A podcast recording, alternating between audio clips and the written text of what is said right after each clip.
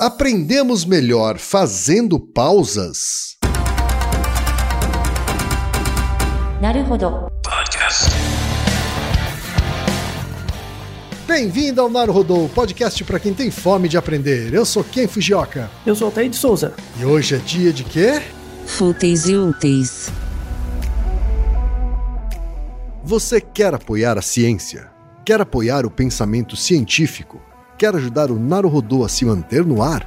Ouvir os episódios e espalhar a palavra já é um grande passo. Mas existe um outro jeito. Quem possibilita isso é a Orelo. Você escolhe um valor de contribuição mensal e tem acesso a conteúdos exclusivos, conteúdos antecipados e vantagens especiais. Além disso, você pode ter acesso ao nosso grupo fechado no Telegram e conversar comigo, com Altair e com outros apoiadores. Toda vez que você ouvir ou fizer download de um episódio pelo Orelo, vai também estar pingando uns trocadinhos para o nosso projeto. Combinado?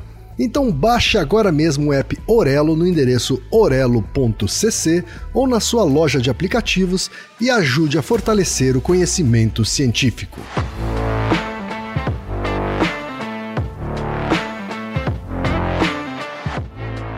E chegamos ao momento Alura, querido ouvinte, querido ouvinte. Você quer dar um verdadeiro mergulho no mundo da tecnologia? Migrar para uma nova carreira?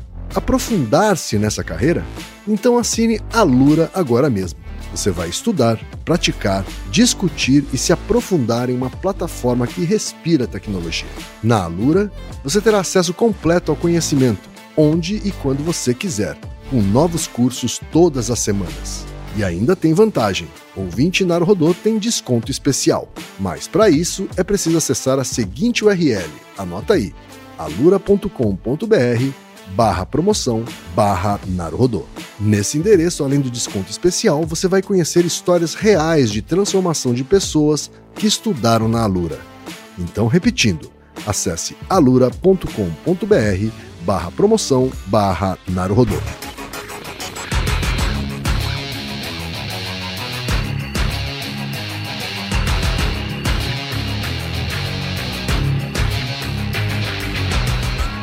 Altaí, temos pergunta de ouvintes, Altaí.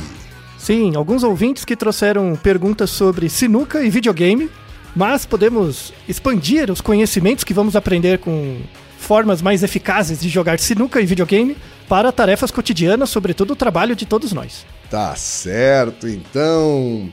O primeiro e-mail, Altaí, veio do Ramon Nogueira da Silva, que é programador e instrutor de Krav Maga em Juiz de Fora, Minas Gerais, Altair. Bela cidade, aliás. Pois é, e eles diz assim: em primeiro lugar, gostaria de elogiar o excelente trabalho de vocês. Muitas vezes vocês já esclareceram questões sobre a vida, o universo e tudo mais que me davam pesadelos. E apesar de eu ser curioso e buscar tirar dúvidas quando acho algum fenômeno estranho, nem sempre consigo a informação que eu quero e vocês fazem um ótimo trabalho para encontrá-las. E aí ele continua: Bom, partindo para o que motivou esse e-mail. Eu gosto bastante de jogar videogame. Um fenômeno que observo com frequência em mim mesmo e em relatos de outras pessoas é que às vezes, quando eu chego em uma parte muito difícil de um jogo, eu gasto horas insistindo e mesmo assim não consigo passar. Eventualmente eu desisto e vou fazer outra coisa, seja comer, assistir alguma coisa, trabalhar ou dormir. Quando eu retorno para o jogo, acontece uma coisa incrível. Eu passo aquele desafio com muita facilidade. E este é um relato recorrente de todos os jogadores que eu conheço. Todo mundo já passou por isso alguma vez. Eu consigo formular uma hipótese de que talvez durante as minhas excessivas tentativas, por conta do desgaste, eu acabo ficando cansado e não tendo um desempenho tão bom. E depois, ao retornar descansado, eu consigo uma execução melhor. O que eu acho estranho e não consigo explicar é a facilidade extrema com a qual geralmente eu passo essas partes quando retorno. Outra coisa que me ocorreu enquanto escrevi esse e-mail, e por isso voltei e adicionei a informação de que sou instrutor de Krav Maga. Apesar de eu associar esse fenômeno com videogame, acho que acontece com os meus treinos de Krav Maga também. Às vezes, quando aprendo uma técnica nova, eu a treino por mais de uma hora direto e não consigo executá-la bem. No treino seguinte, eu consigo executá-la bem e com facilidade. Isso está relacionado? Temos também, Altair, a mensagem do Rafinha Martinelli, que é podcaster e estudante de psicologia. E aí ele diz o seguinte: aproveitando o gancho do videogame que puxaram, eu que sou grande entusiasta de games, inclusive faço parte de um podcast sobre games que aborda lados filosóficos e até políticos a partir de videogames, eu tenho uma dúvida. Porque quando me deparo com algum desafio, seja intelectual de habilidade, e passo horas e horas tentando e tentando e tentando e não consigo. Aí no dia seguinte eu vou lá como se tivesse recebido uma intervenção divina e passo de primeira. Existe alguma ligação entre o tempo e a assimilação da aprendizagem? No mais, parabéns pelo trabalho sensacional. Naruhodo é sempre minha primeira opção na hora de apresentar a mídia podcast para qualquer pessoa. E temos também, Altair, o e-mail do Ednilson Campos, que é desenvolvedor de software e mora na cidade de Inhumas, Goiás. E aí ele diz o seguinte: em cursos como Learning How to Learn uh, do Coursera, ou em livros como Why Don't Students Like School, de Daniel Willingham, são apresentadas várias técnicas para aprender e memorizar de forma mais eficiente. Uma boa aprendizagem depende de como a informação é repetida ao longo do tempo. Isso porque, ao repetir, conseguimos automatizar e enviar a nova informação ou habilidade para a memória de longo prazo. Mas quando se trata de habilidade motora, me parece que existem poucos estudos, livros ou vídeos sobre o assunto. Em minhas pesquisas não encontrei material de qualidade, por isso resolvi enviar um e-mail sugerindo um episódio sobre o tema. Decidi enviar o e-mail após uma experiência que tive com sinuca. Em 2017, eu tinha o hábito de treinar sinuca aos sábados, em um clube das 9 às 12 e das 13 às 16 horas, em média de 5 a 6 horas por sábado. Após o treino, eu ia jogar com amigos e percebia que estava jogando muito bem, estranhamente bem. Esse efeito do treino durava uns três dias, depois disso voltava ao normal o retorno à média. Segui esse ritmo durante um ano mais ou menos, treinando um dia e perdendo o efeito após três dias. Depois disso, tive alguns imprevistos e parei de jogar por um tempo. Recentemente, decidi retomar os jogos, percebi uma baixa de desempenho como estava parado, é natural. Como queria voltar a jogar bem, resolvi comprar uma mesa de sinuca em julho de 2019 para treinar em casa. A experiência de treinar uma vez por semana me fez acreditar que se treinasse quase todos os dias, poderia ficar melhor do que antes. Treinei durante quatro meses, de julho de 2019 a dezembro de 2019, uma hora e meia à noite, durante a semana e quatro horas em média aos sábados. Mas por algum motivo não estou conseguindo evoluir e nem jogar como antes. Mesmo aumentando o treinamento, antes era uma vez por semana e agora quase todos os dias. Por isso surgiram algumas dúvidas que resolvi compartilhar. Para habilidade motora, vale a pena utilizar a técnica Pomodoro com sessão de 25, 50 até 2 horas, por exemplo? Ou é recomendado treinar por hora sem parar, 3 a 4 horas seguidas seria mais eficiente? Eu teria um rendimento melhor se treinasse em dias intercalados, um dia sim e outro não? Seria melhor treinar uma vez por semana? Seria melhor treinar todos os dias? É melhor repetir o mesmo treinamento até ficar bom ou é melhor intercalar tipos diferentes de treinamento? Por exemplo, eu mudaria de treinamento se conseguisse alcançar a meta de 90% de acertos em 20 tacadas, ou mudar de treinamento sempre que atingir 50% de acerto. Dessa forma, ficaria mediano em dois ou mais tipos de jogadas, mas sem uma precisão de 90%. Hoje treino uma hora e meia à noite, faço uma pausa de 5 a 10 minutos após 45 minutos, mas seria mais eficiente treinar 30 minutos de manhã, 30 à tarde e 30 à noite? A ideia desse treino manhã, tarde e noite é deixar cair no esquecimento devido ao intervalo de 4 horas entre um treino e outro e relembrar ao repetir o treino duas vezes ao mesmo dia. E finalmente, existe alguma técnica melhor que a repetição? É possível ter mais qualidade com menos quantidade?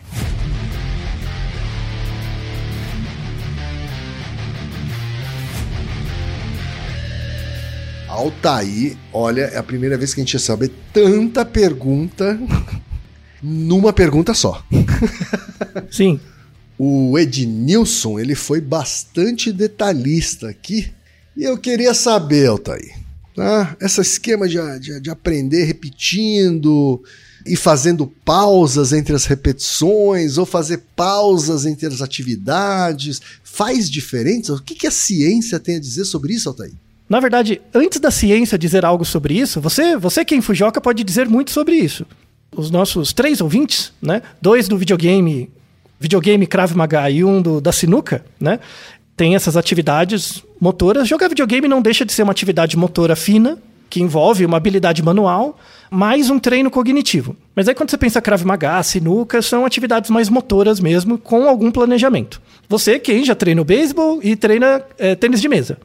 Assim, você treina com frequência. Né? Você é, sente hoje em dia que você está progredindo no treino? E se está, por quê?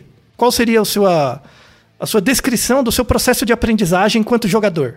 Então, Altair, no tênis de mesa tem um fenômeno interessante que eu acho que se repete em algumas modalidades esportivas, Altair, que é o seguinte: é, quando você é um leigo no esporte, né, um leigo no tênis de mesa, e começa a treinar regularmente, a curva de melhora é abissal, sabe? É uma curva de melhora muito grande e muito rápida.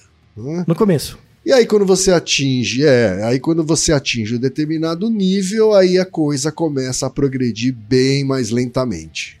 Pelo menos assim, é, é isso que eu observo uh, uh, normalmente, assim né? especialmente no tênis de mesa. Tá?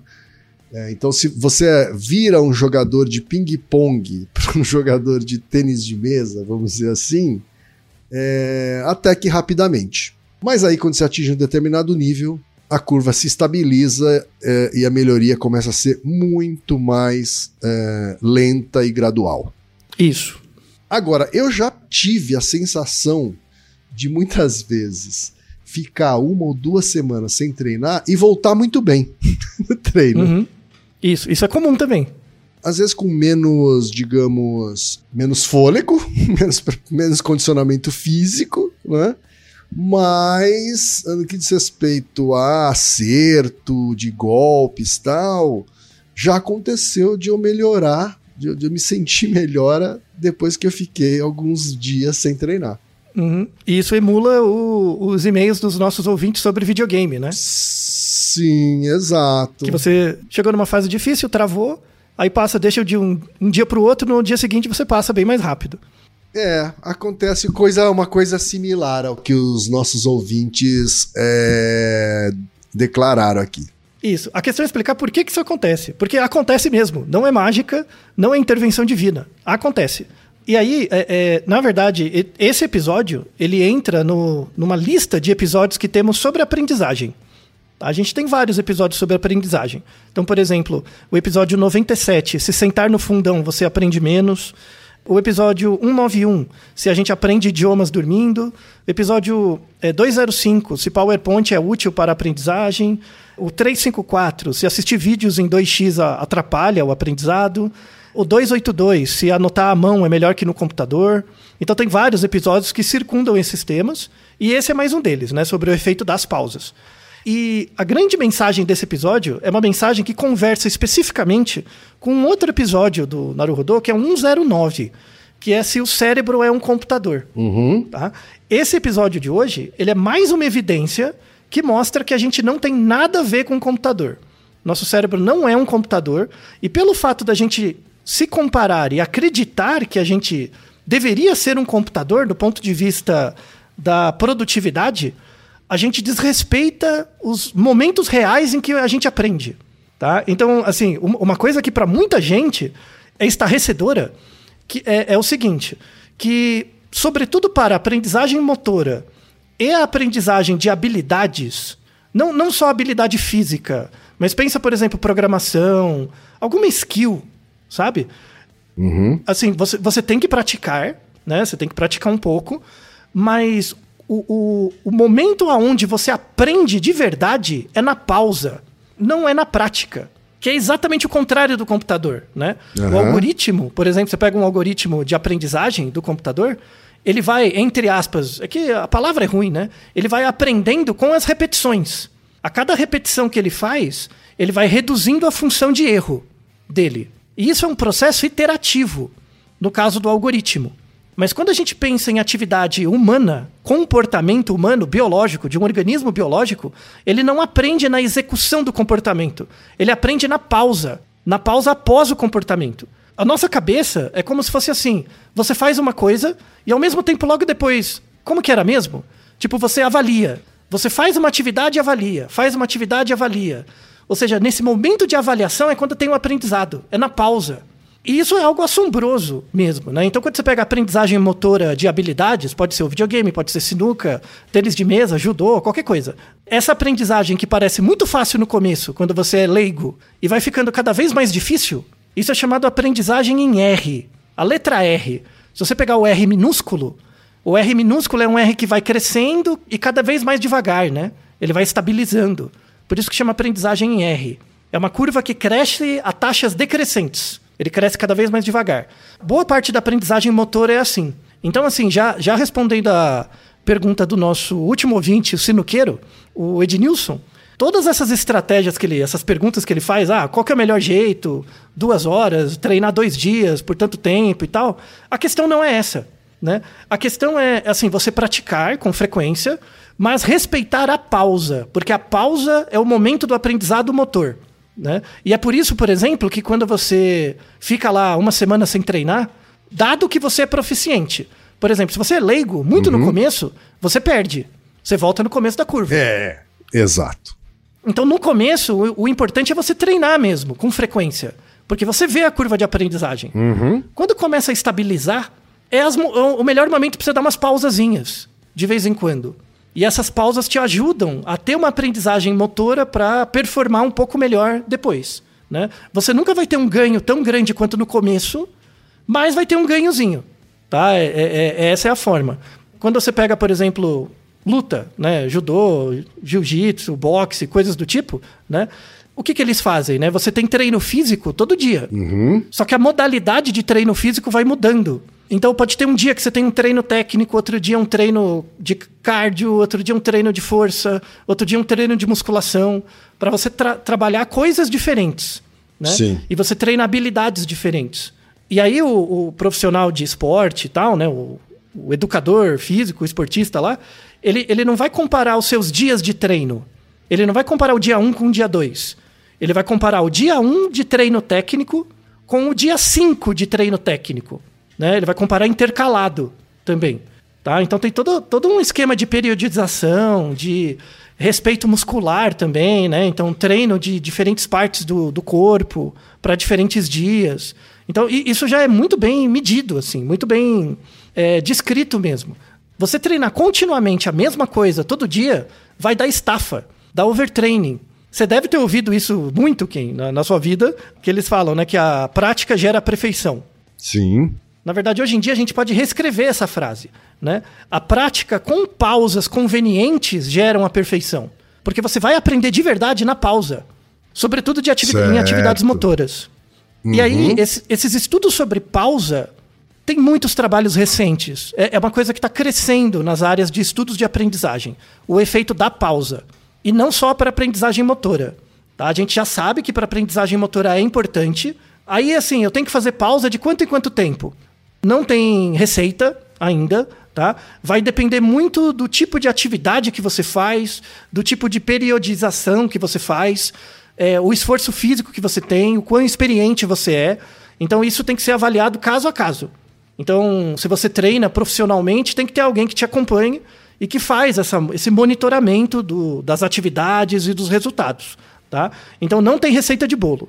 Mas é recomendado, por exemplo, se você faz uma atividade física repetitiva, por exemplo, tênis de mesa, ficar treinando rebatida, aí você treina lá mil rebatidas. É, você treinou em uma semana mil. É, é importante no- na semana seguinte você fazer outra coisa. E depois voltar para a rebatida. Aí você vê que deu uma melhorada. Certo. E quando você for fazer outra atividade, fazer uma coisa antagonista. Uma coisa diferente. Treinar reflexo. Em, em- em vez de treinar movimento repetitivo, você treinar variação de movimento. E, de novo, isso, é, é, os, os habilitados em esporte, né, nessa, nesse curso de graduação, que é o complementar da educação física, né, o esporte, são os melhores para ver isso. Então, tem muitos trabalhos sobre isso em atividade física. Mas um ponto, um ponto que a gente pode trazer para cá, sobre o efeito da pausa, é o efeito da pausa no ambiente de trabalho, que é muito parecido. Sobre efeito de periodização, de pausa na atividade física, no esporte, tem muita literatura, muita. A gente deixou vários né, exemplos, mas ah, o efeito da pausa na atividade profissional é relativamente recente. E, e isso nasce muito de preconceito. né, das pessoas. Falando um pouco dos estudos agora, tem, tem um estudo de 2020 muito bom, muito interessante, um estudo qualitativo, é, feito na Inglaterra, que é utilizando um focus group. Eles, eles, é um tipo de abordagem qualitativa, né? Que eles pegam um grupo de pessoas, colocam numa sala, colocam temas para as pessoas discutirem. E o, e o tema desse focus group era qual o papel das pausas durante o trabalho. Qual o papel positivo e negativo das pausas. E, e foi muito interessante esse trabalho. Tem muitos aprendizados, assim. É, as lógicas que as pessoas constroem dentro do, do trabalho sobre as pausas. Então, por exemplo, isso é muito comum no ambiente de trabalho. As pessoas devem pensar nisso com frequência. Então, assim, é, é, não existe as pessoas que fazem pausa e as que não fazem, que trabalham direto. É sempre uma gradação. Aí tem o um momento de fazer a pausa. Então, por exemplo, se eu faço uma pausa e eu chamo você, quem, para tomar um café comigo, em geral as pessoas aceitam. Então, quando assim os colegas chamam, ah, vamos, vamos ali tomar um café, rapidinho, né, 15 minutos, né? As pessoas em geral vão. Mas sozinha, a pessoa tem dificuldade de fazer pausa. Sozinha.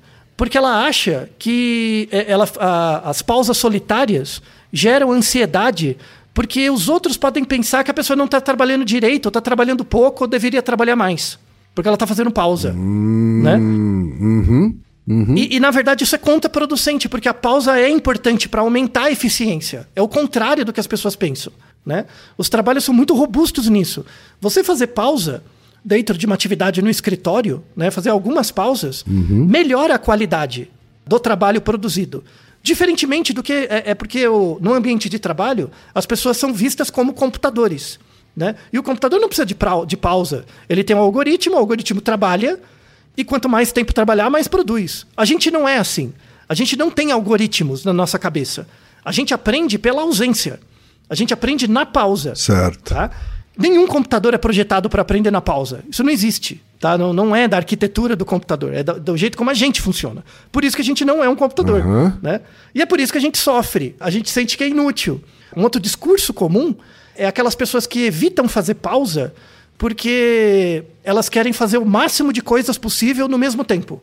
Para ir embora antes, hum. sabe? Ir embora mais cedo. E o fato delas não fazerem pausa gera uma menor qualidade do trabalho. Então ela acaba ficando mais tempo, mas sem perceber. Porque ela não percebe, ela não consegue monitorar a qualidade do trabalho dela porque ela está cansada. Pela falta da pausa. Você entende hum. que é um hum. mecanismo circular? Né? Sim. É muito interessante. Uhum. Né? Então, assim, tem um preconceito quando você faz pausa sozinho. E a falta da pausa atrapalha pro, o próprio automonitoramento na qualidade do trabalho. Então você acaba ficando mais tempo do que precisaria se você fosse mais eficaz, uhum. e acaba se sentindo pior, né? Então tá tudo errado. Tá? Basicamente, tá tudo errado né? no ambiente de trabalho e tal. Esse trabalho de 2020 é fantástico. Uhum. Fantástico, muito bom, assim. Sim. E aí surgiram, surgiram outros trabalhos depois, né? Porque assim, tudo bem, tá, tem que fazer pausa. Mas, mas como? Como que é essa pausa? E aí você tem. É, é, não é tipo, ah, vamos fazer 15 minutos de intervalo, por exemplo. E aí você faz o que você quiser. Não é assim. Não pode ser qualquer pausa. Então a gente tem o que é chamado pausa passiva, que aí você fica sem fazer uhum. nada. Sabe? Tipo, você senta no, no sofá e dá uma relaxada. Tipo, alguma coisa assim. Esse tipo de pausa não é boa. Os trabalhos mostram que, geralmente, quando você faz uma pausa passiva, sozinho, né, vai num canto, sei lá, numa praça, né? É, em geral, o que, o que você fica, né, o que gera de comportamento em você é um negócio que chama mind wandering. Né? Você fica meio viajando dos pensamentos. Mind Mind wandering. Mind wandering. Isso. É, é, você deixa sua mente viajando, vagando, né? Você fica só pensando, né? É, é sem foco em nada. Uhum. Os trabalhos mostram que, assim, quando qualquer pessoa, tá? Não precisa ter nenhum problema, mas qualquer pessoa, que se você deixar ela em silêncio, pensando, né? Em qualquer coisa, geralmente o humor, o, o, o humor dessa pessoa piora um pouco. Tá? Então, você ficar parado pensando, isso não, não aumenta a sua motivação, isso tende a diminuir, porque você fica mais introspectivo. Tá? Isso é uma tendência normal tá? Da, das pessoas. E, e, então, quando você está trabalhando, resolve lá planilhas, é, relatórios, e aí você faz uma pausa de 15 minutos, mas essa pausa é simplesmente para não fazer nada, né? ou ficar só batendo no celular, mexendo no celular, em geral essa pausa não é eficaz. A ideia é você gerar, um- gerar uma pausa com que é chamado pausa ativa.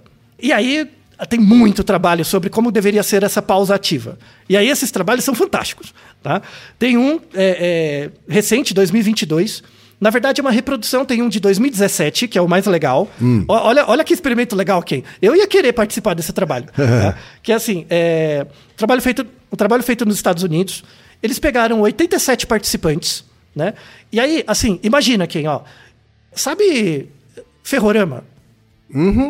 Não tem os trenzinhos e a, os trilhos e tal. Você monta os trilhos, né? Do jeito que você quer. Sim. E aí você não pode fazer tipo um oito. Uhum. São esses ferroramas chiques que quando tem uma intersecção, você tem que mexer uma alavanca para o trem mudar de lugar, sabe? Aí ele troca de, um pis- de uma pista para outra, né? Então, imagina um mega ferrorama com oito trens diferentes e 22 intersecções. É um mega ferrorama, sabe? Eu- eu- o meu olho ia brilhar se eu visse um ferrorama daquele, porque eu gosto de ferrorama, eu acho o máximo. né? Eu sempre quis ter um quando era criança, eu acho o máximo ferrorama. Né?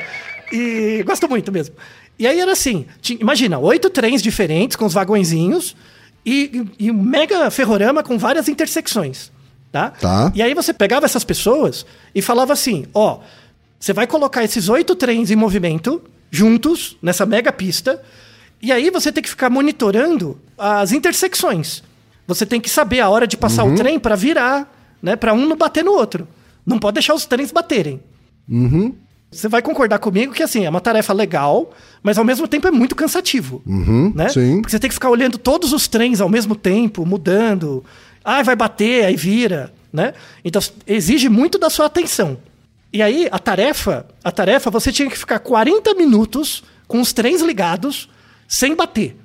Era difícil, viu? É difícil. Tá. Então, assim, pra quem nunca mexeu no ferrorama, é uma é tarefa nervosa. Difícil mesmo, tá? Então imagina quem, ó, mesmo que você goste de ferrorama, sei lá, com os trenzinhos, você tem que ficar 40 minutos visualizando e mudando as chavinhas para os trens não baterem. Certo. Já viu que é um negócio, né? Claro que no final você vai ficar cansado depois de 40 minutos, né? Aí um grupo de pessoas tinha que ficar os 40 minutos. Aí eles pegaram outro grupo de pessoas e fizeram uma pausa. Então ficava 20 minutos, tinha uma pausa, depois 20 minutos, né? Beleza. Então tinha os dois grupos, o controle e o com pausa, né? Só que esse grupo com pausa foi dividido em três modalidades de pausa, tá? Você tem um, um dos grupos ficou em silêncio, então eles, eles brincaram lá com os trens 20 minutos, ficaram 10 minutos em pausa e eles tinham que ficar em silêncio. Sem celular, sem nada. Tá bom. Tá? Quietinhos. O segundo grupo ele ia ficar 10 minutos de pausa, mas ele podia fazer qualquer coisa que ele quisesse. Mexer no celular, dar uma volta, o que eles quisessem, desde que fosse 10 minutos. Beleza. E o terceiro grupo, eles ouviram uma música. Eles estavam ouvindo um clipe com uma música, tá? E esse clipe era um clipe da música do, de uma música do Coldplay Tá bom. tá? É, tipo, padronizado para todo mundo. Então você tinha o caso sem pausa, você tinha a pausa passiva, né, que era ficar em silêncio, e duas modalidades de pausa ativa, né? Uma, uma deliberada, que você podia fazer o que você quisesse, e a outra com música mesmo, tá?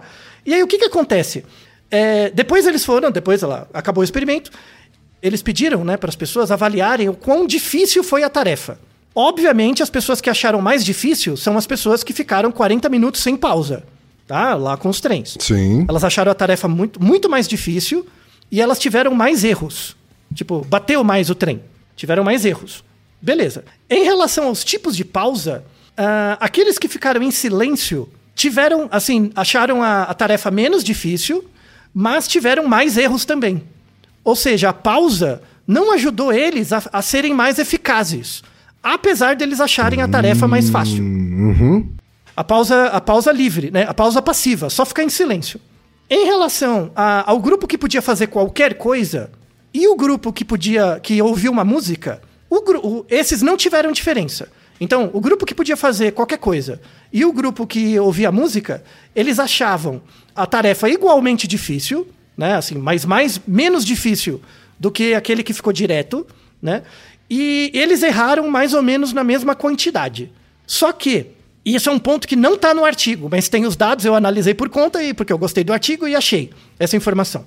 O grupo que ouviu música, né? Ou seja, todo mundo teve um tipo de pausa ativa, né? O, o grupo que ouviu música, ele, apesar de ter errado a mesma quantidade e ter achado tão difícil quanto o grupo que podia fazer qualquer coisa na pausa, a variabilidade dos erros foi menor.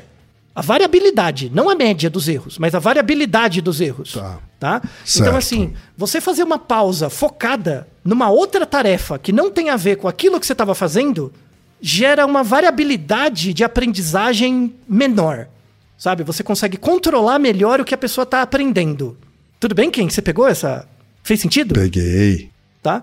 Então, o, o- o grande, o grande jogo, assim, fazer pausa para a aprendizagem é muito importante, porque a- nós humanos e boa parte dos organismos biológicos, a gente aprende na ausência. Então, você faz uma tarefa motora, repete, repete, repete, repete. Quando você pausa, é quando o seu cérebro processa a informação passada da tarefa. E aí aumenta a consolidação. A consolidação da memória não aumenta durante a tarefa, aumenta na pausa. E, só que essa pausa não pode ser uma pausa que te diz, é, é uma pausa qualquer. Ela tem que ser uma pausa focada numa tarefa muito diferente do que você estava fazendo, mas meio monótona, assim, que exige pouco de você. Como, por exemplo, ouvir uma música. Então, por exemplo, se eu, eu te dou uma pausa e você pode fazer o que você quiser, às vezes você pode usar a pausa para ficar falando no WhatsApp coisas muito complicadas que te distraem. E aí o seu cérebro acaba sendo usado para outra coisa e não para a tarefa anterior, né? mas mas quando eu coloco uma música ou coloco, tipo, por exemplo, você tá lá no trabalho, no escritório, e agora você faz 15 minutos de pausa, vai, joga fliperama aí, 15 minutos. Um, um, jogu- um joguinho simples. Joga alguma coisa.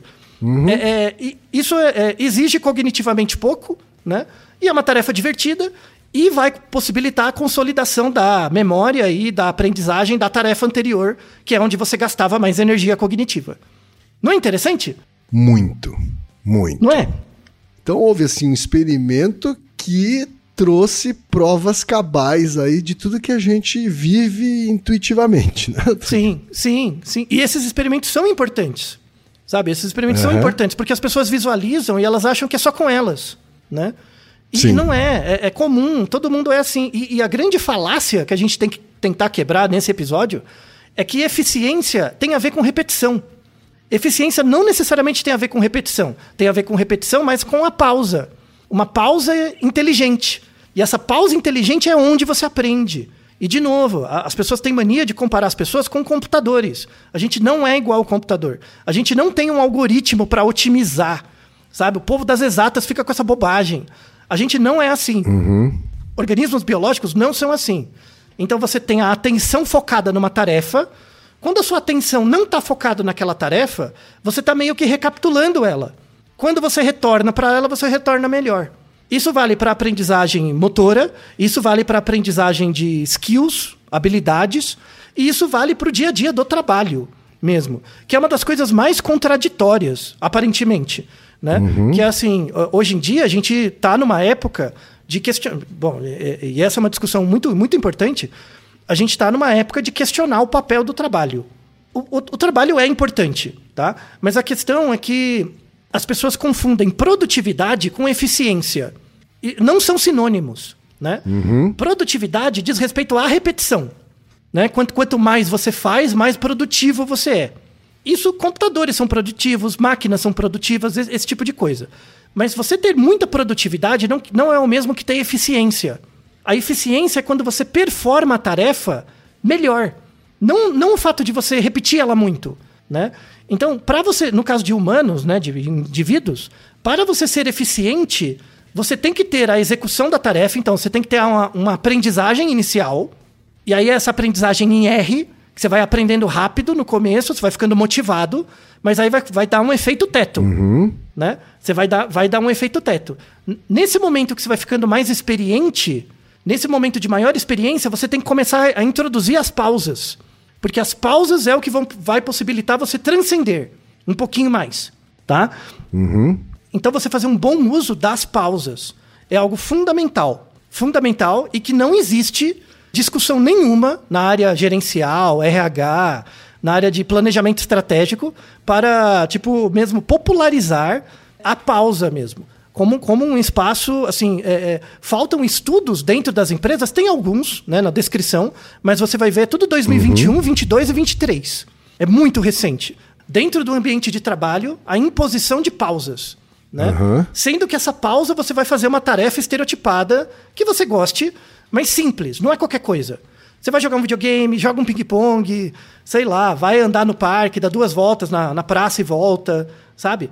Coisas que cognitivamente não são tão demandantes, né? Mas que, de fato, quando você retornar à atividade, você vai retornar com um pouquinho mais de resultado, de habilidade, tá? Então, uma coisa que você, uma coisa que você faria em seis horas de trabalho, se você fizer pausas a cada duas horas, Provavelmente, ao invés de fazer tudo em seis, você vai fazer em cinco. Isso que é interessante, que os trabalhos mostram que as pessoas não entendem. Então, por quê? Porque aumenta a sua eficiência. Quer dizer, aquele chefe que reclama que as pessoas estão parando demais uh, durante o trabalho, especialmente aquele trabalho mais intelectual, estão errados, é isso? Sim, sim. Eles estão errados, mas tem um ponto aqui importante. Porque, assim, as pessoas, em geral, não sabem fazer pausa. Porque, de novo, a uhum. pausa passiva, ela atrapalha. Né? Você simplesmente ficar sem fazer nada. Uhum. Tá? Tem que ser um tipo de pausa produtiva. E, e aí a gente tem um, um, outro episódio muito importante, que é o 187, que é porque procrastinamos. Tá? Então, assim, se você fizer uma pausa, entrar no YouTube e entrar no, no vortex de vídeos de gato né? E nunca mais sair, ou entrar no, no demônio do TikTok e ficar naquelas merda lá de, de, de vídeo girando, aí é, uma, é, o mesmo que uma pausa passiva. Tipo, não funciona. Uhum. Tá? Então, assim, você tem que aprender a fazer a pausa também. Uhum. Né? Então, o, o, falta isso também. Então, assim, tem essa coisa do chefe, cuzão, é, e tem o fato das pessoas não terem aprendido como fazer a pausa. Tá? Então, falta aprendizagem dos dois lados também. E a aprendizagem, nesse sentido, tem que sair do gestor mesmo. O gestor tem que começar a acostumar ou, ou trabalhar isso, né? A gente já tem alguma literatura a respeito, de chegar para o funcionário e falar: vamos fazer uma pausa. Essa pausa pode ser tomar um café. Tipo, vamos tomar um café e conversa de amenidades mesmo. Por 15 minutos, né? Uhum, e aí depois, uhum. 15 minutos, falou, vamos certo. voltar? Bora, né? Então, começa com isso. Quando pode você tiver isso, esse então. treino, pode ser isso, né? Uma, uma coisa, uma conversa com amenidades. Pode ser um. E, e, de verdade, pode ser um fliperama. Você bota um fliperama, tipo, ah, vou jogar uma partida. Uhum. Pronto, né? Se, eh, desde que você seja proficiente no jogo. Se você é bom no jogo, sei lá, Street Fighter. Você é bom no Street Fighter, você já está acostumado, você vai lá, joga uma partida e acabou. Né? É uma coisa que deixa a sua mente uhum. concentrada, mas não gasta muito. E aí, te, às vezes, te dá ideias. E aí tem um artigo, esse é 2022, né? bem recente que é sobre aprendizagem motora para digitar. Digitação, tá? Então, eles pegaram um grupo de 109 pessoas e pediram para elas digitarem uma sequência de números com a mão direita, tá? E elas tinham que digitar o número e você sabe, né? Quando, conforme você vai digitando, e é o mesmo número, né? Uma sequência de cinco números. Conforme você vai digitando esses números, você meio que pega uma memória da mão.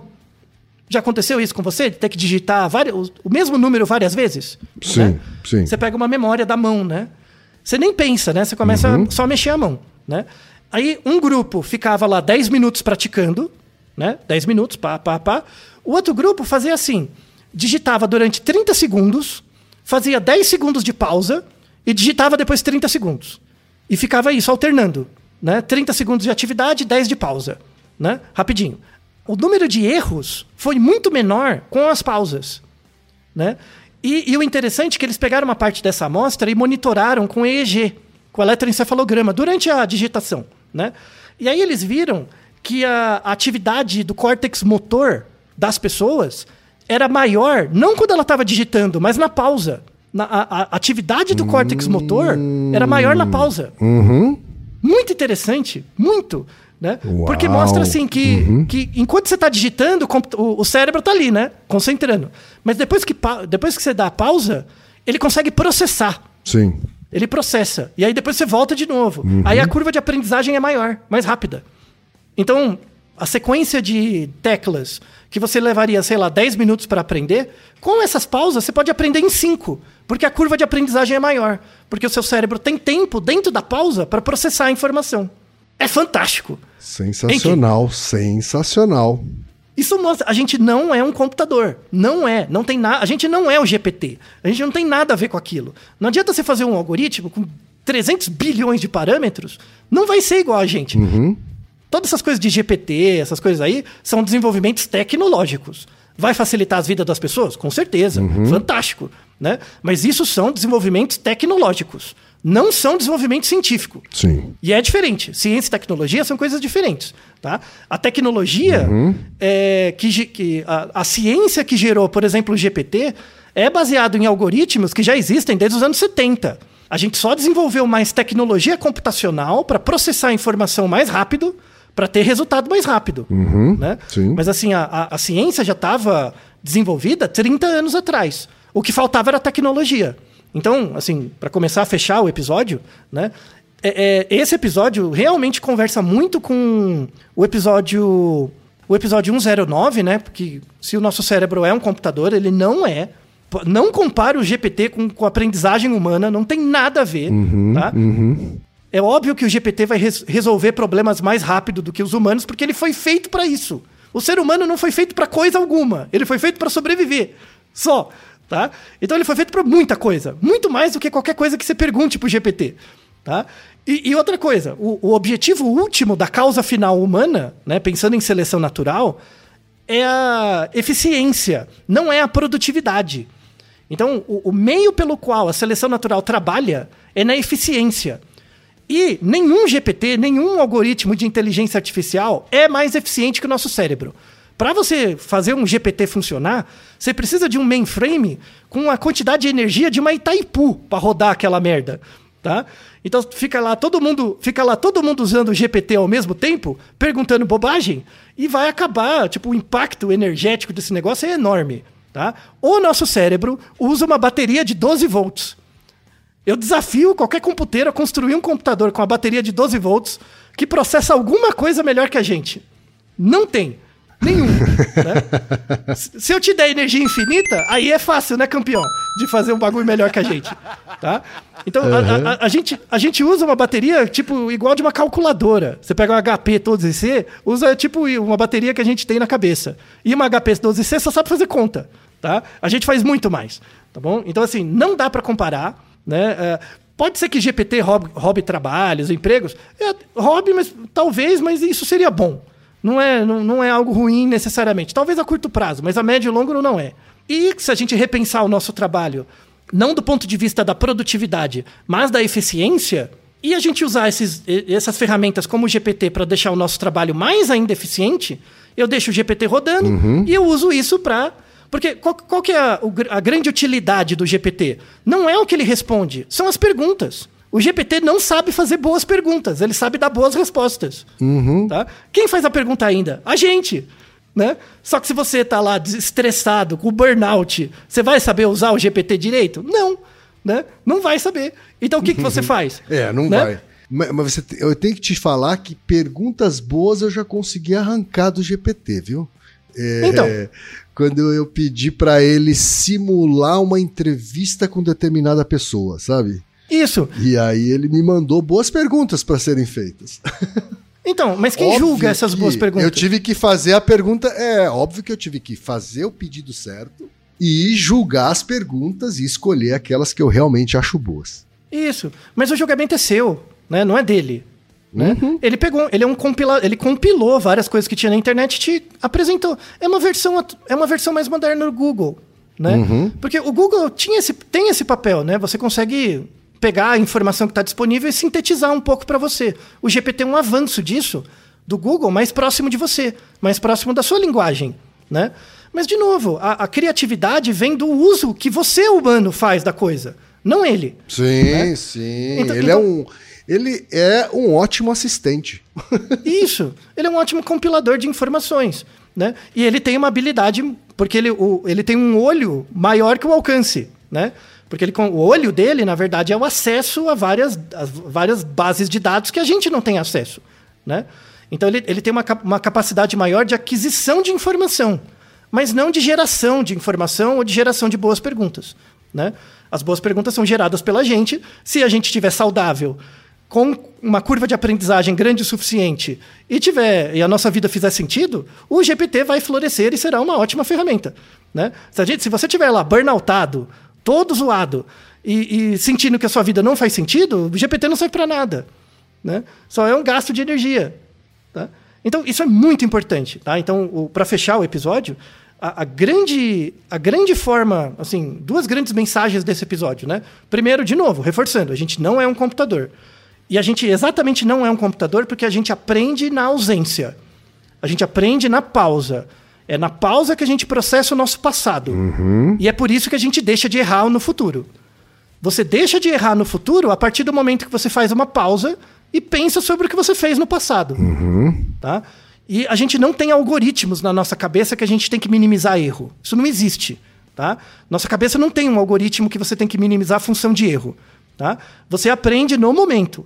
A cada momento você acumula alguma informação, faz uma deliberação e processa um comportamento. E esse processo vai sendo repetido. E é por isso que com um cérebro com uma bateria de 12 volts, você consegue criar o mundo que a gente cria. Tá? Então, é, é, isso é fantástico. A melhor forma de você aprender alguma coisa é na ausência. Porque é na ausência em que você pensa sobre o passado e delibera sobre um futuro melhor, onde você erra cada vez menos. E esse é o grande objetivo da educação científica, na é verdade, Ken? Tá certo, Altair. E Naru Rodô, ilustríssimo 20